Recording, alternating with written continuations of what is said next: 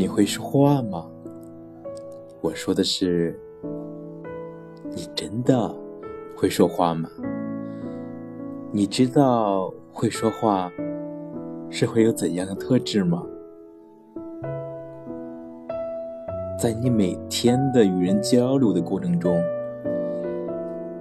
你觉得你说的话效果如何？刚才呢看了一篇非常棒的文章，会说话的人都有什么样的特质？作者呢是陈木鱼，来源于简书。定义一个人会说话是一件非常困难的事情，因为在某些场合，你可能会滔滔不绝，犹如黄河泛滥一番，不可收拾的高谈阔论；然而，到了另一些场合，你也许就变得呆若木鸡，哑口无言，想发表什么观点，脑海也一片空白。难道？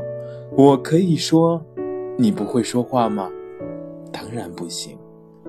但是，会说话的人，尽管不一定在所有场合都能说出让人耳目一新的长篇大论，可就算让他身处一个不熟悉的场合，面对一些不熟悉的人，他也能够在有必要的时候，敢于。用最恰当、最得体的话来显示出自己的价值，取得某一些沟通的效果。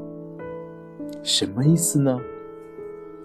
好比在私底下，你经常跟好哥们儿胡吹乱侃，说以后要怎么怎么闯世界，自己的事业肯定会从红海里杀出一片蓝海。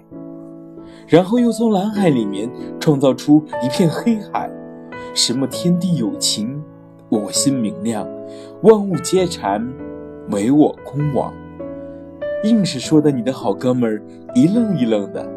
这时，你突然想起来自己约了暗恋的女生一起去看电影，你整个人都毛了，不知道约会的时候怎么聊天，怎么开展话题，怎么逗对方笑。最后，真的导致约会不断尴尬冷场。那么，这种说话能力就不算是很会说话了，因为你无法在约会这种情况下显示出自己的价值，取得某些沟通的效果。我没办法完全定义一个人到底是不是会说话，但一些特质，会说话的人大概都会拥有的。对比一下，看看自己掌握这些特质没有，然后再针对性的去改善。首先呢，是说话口齿清晰流利，这个是说话的基本功。一个会说话的人，他说的话肯定能够让人听得清楚、听得明白。如果你说的话含含糊糊、中气不足，听的人一头雾水。那么你还是要继续锻炼好这个基本功。以前刚开始学习口才的时候，我看到了一个故事，就是古希腊的雄辩家德莫斯蒂尼。他天生口吃，说话含糊不清。年轻的时候想参加当地议会的辩论，但被人嘲笑。他为了改正自己这个缺点，于是含着石头。大声朗读演讲稿、辩论稿，最终呢，成为了一名出色的雄辩家。我学习口才的榜样是一个主持人。有一次，他在大学里演讲，台下有学生问他怎么锻炼口才，他回答说：“想要锻炼自己的口才，一些基本功肯定要练好，每时每刻都要让自己有一种说话的欲望。”他举例以前看到一些广告牌、商店的名字，甚至是衣服上的标签，他都会念上面的文字，看到就念，念到流利为止。只是这样锻炼一段时间，你的口腔肌肉就会发生变化。正如你坚持做健身，身体就会发生变化一样。所以，如果现在你说话还不是很流利，容易卡壳，声音细小，那么就从大声朗读开始练起吧，纠正自己这个说话的弱点。我建议每个星期尽量保持对同一篇文章的朗读习惯，一个星期之后再换另一篇新的朗读。文章不用太长，一千字以下就可以，给你的口腔肌肉做做运动吧。华少念广告的速度飞快，当你这样大声朗读一百遍，你也可以。华少是谁呢？就是《梦想的声音》他的主持人，真的很厉害。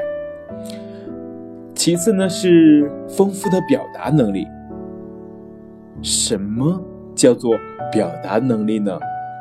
简单来说，就是能够把你自己的思想恰如其分地传递给受众者的一种说话能力，这就是表达能力。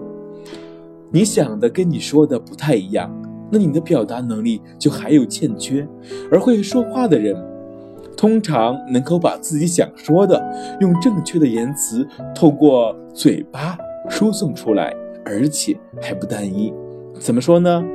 同一个意思，你能够用不同的句式去表达出来吗？好比赞美一个女生长得漂亮，单说。你长得漂亮，这是很普通的表达，也没什么问题。但表达能力强了的人，通常能够换个法子去表达这个意思。如，你简直比一百个范冰冰还要好看啊！如果这个世界有仙女，那么站在我眼前的你，肯定就是其中一个。一直以来，我都认为身边的女生都长得普普通通。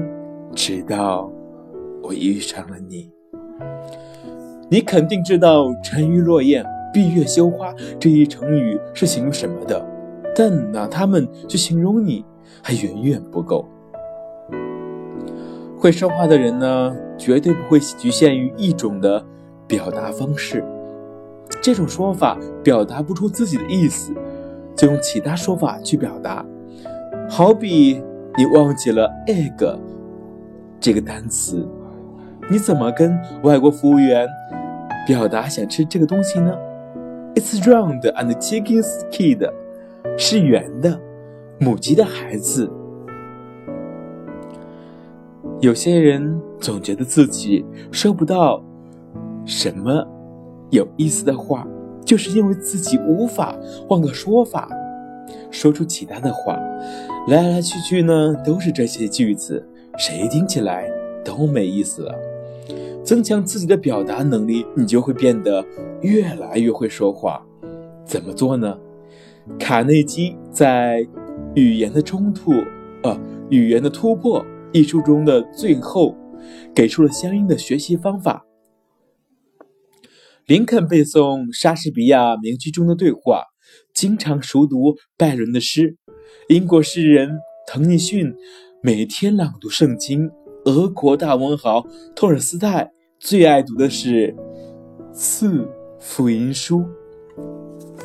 这些都是给自己的文词滋润的方法。多从文学里、作品里学习，积累自己的表达词汇。看到好的词句，多念几遍，复述出来，也多留意别人怎么说话。然后思考他们是如何表达意思的，也能够丰富自己的表达。当然呢，你也可以系统学习一下修辞学，或者幽默的表达技巧。你会知道夸张的说话方法怎么运用，暗示的方式又是怎么传递的。接着呢，你还需要有稳定的心理素质。对于说话而已，对于说话而言呢，如果你的心理素质不够稳定，那么你就很容易被外界的因素影响到自己的说话。你有没有试过，你跟朋友聊天说着说着，你朋友突然不看你，玩起微信，甚至扭头跟其他人说话，你瞬间被冷在一旁，你的阵脚被打乱，是不是立刻感到无所适从、不知所措呢？因为你大脑预听的情况里面没有想过会发生这种事情。当这种事情真的发生了，你大脑反而反应不过来，于是你就发愣，陷入尴尬。这时你想继续跟朋友说下去，你也无从入手。这呢，就是心理素质不够稳定的表现。而稳定的心理素质是不会把这些情况当作是问题去看待。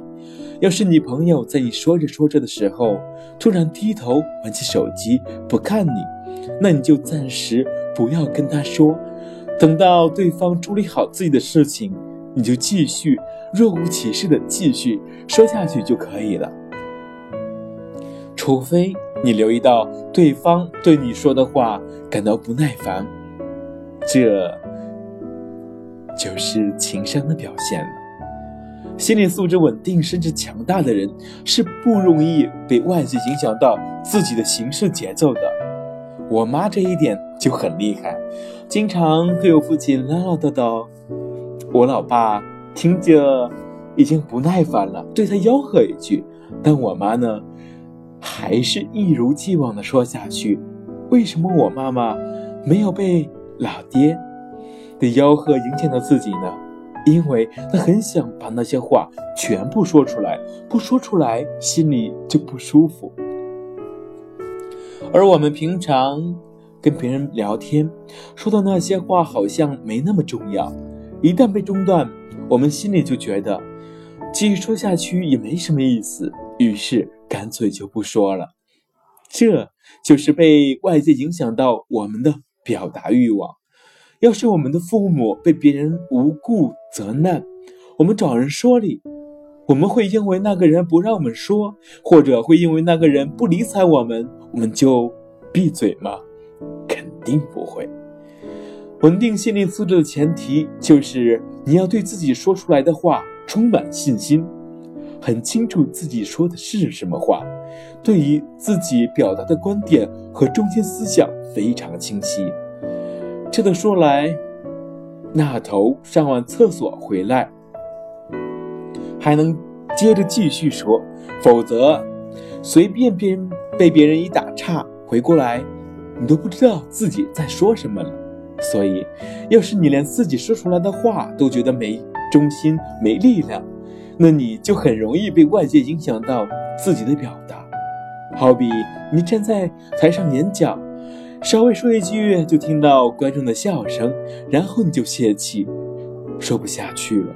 那就说明你对于自己说话的内容并没有太大的信心。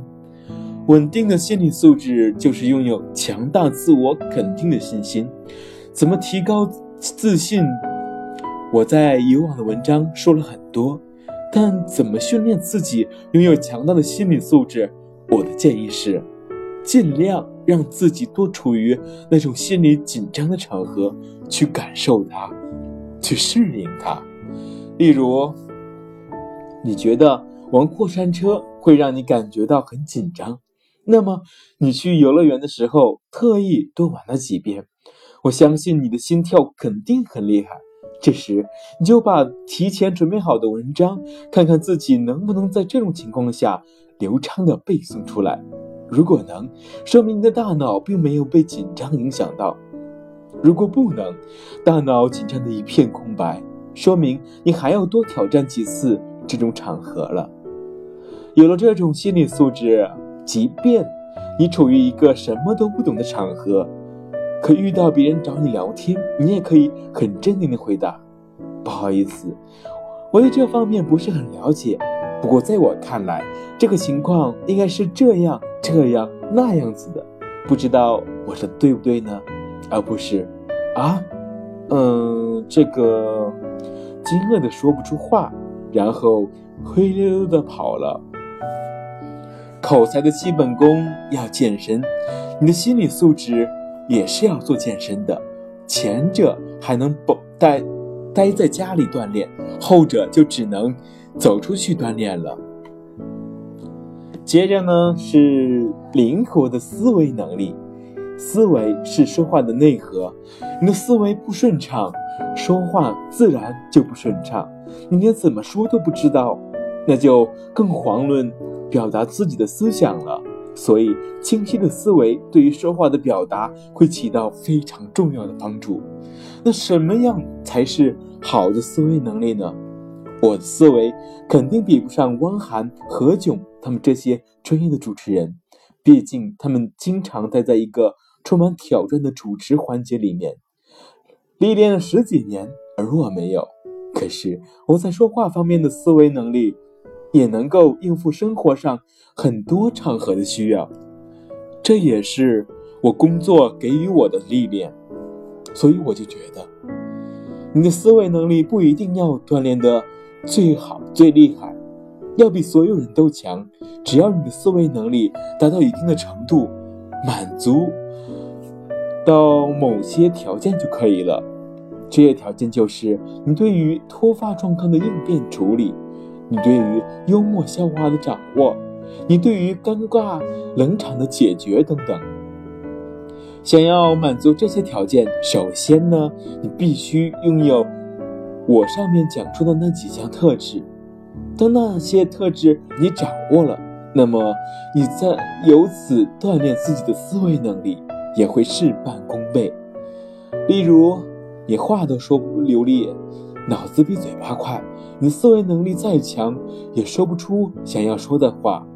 又如你说了上一句，却紧张到不知道说下一句，心理素质不好，那也很难在这种状态下开动你的脑筋应对冷场。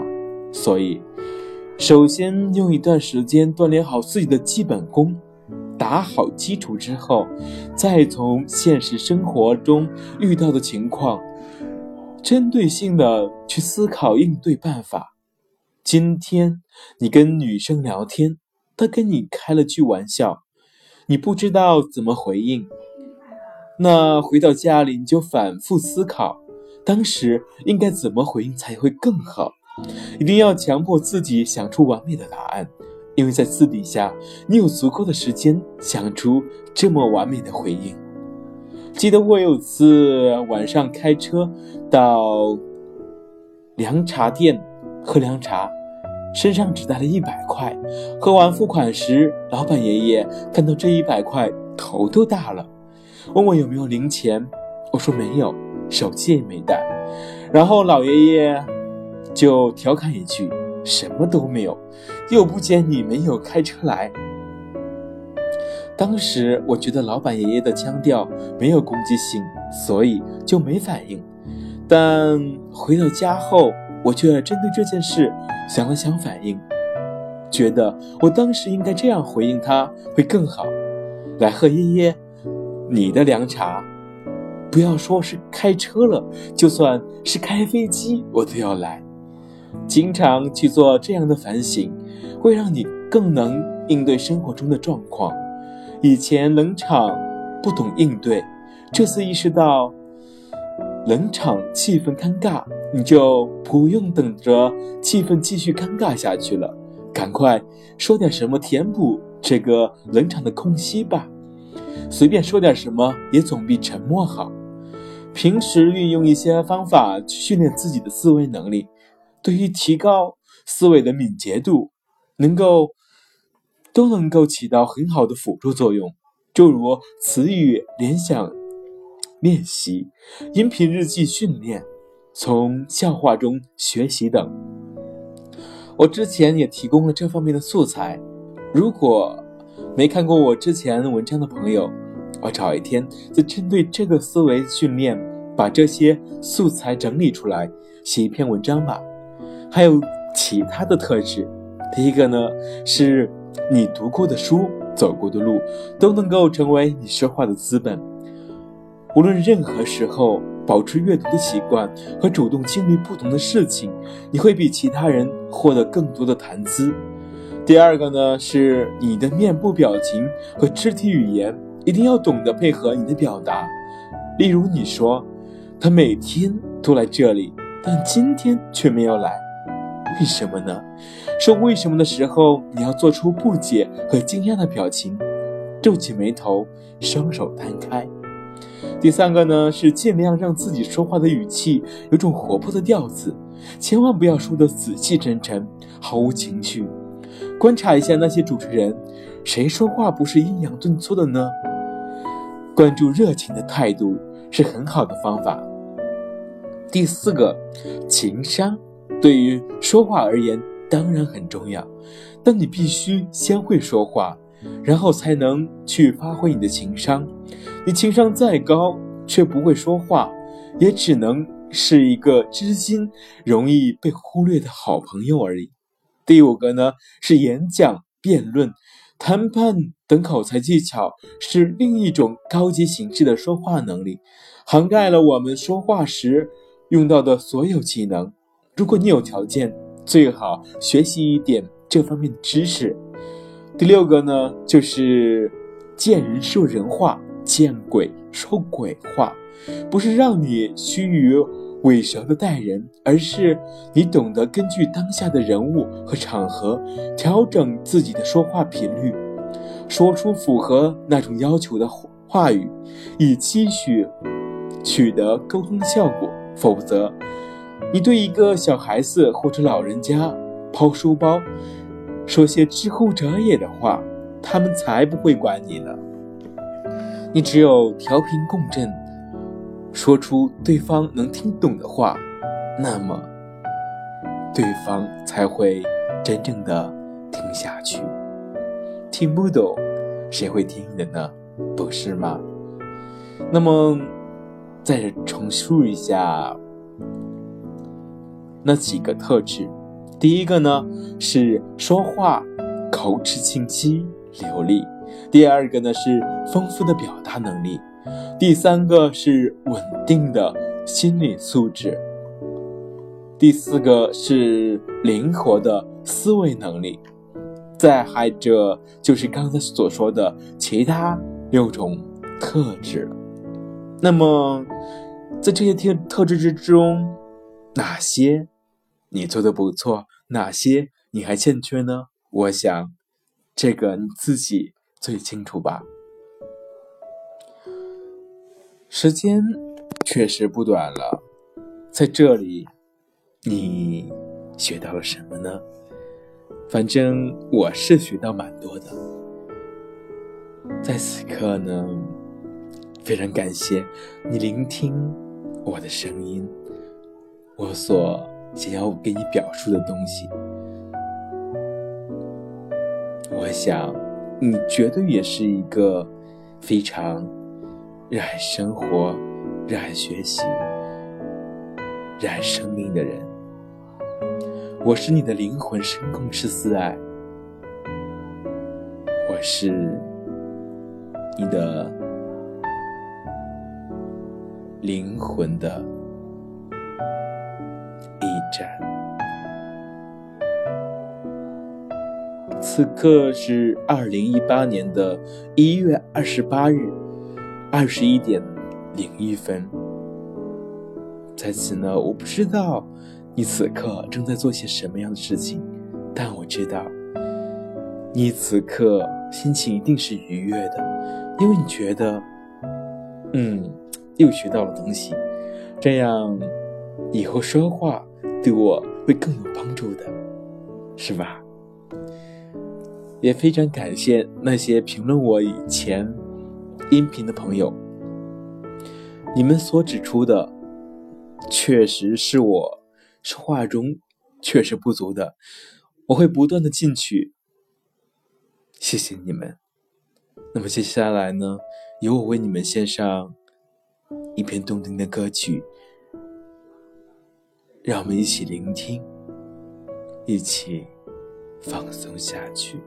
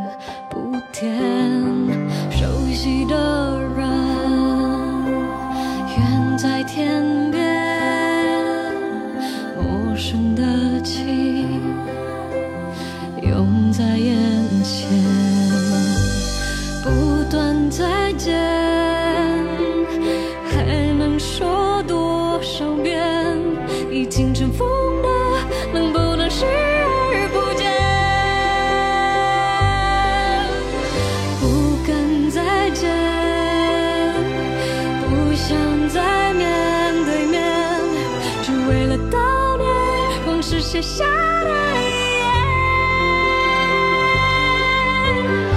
见多少次才会杜绝思念？看多少眼就能平息泪点？再用多少年去摆脱从前？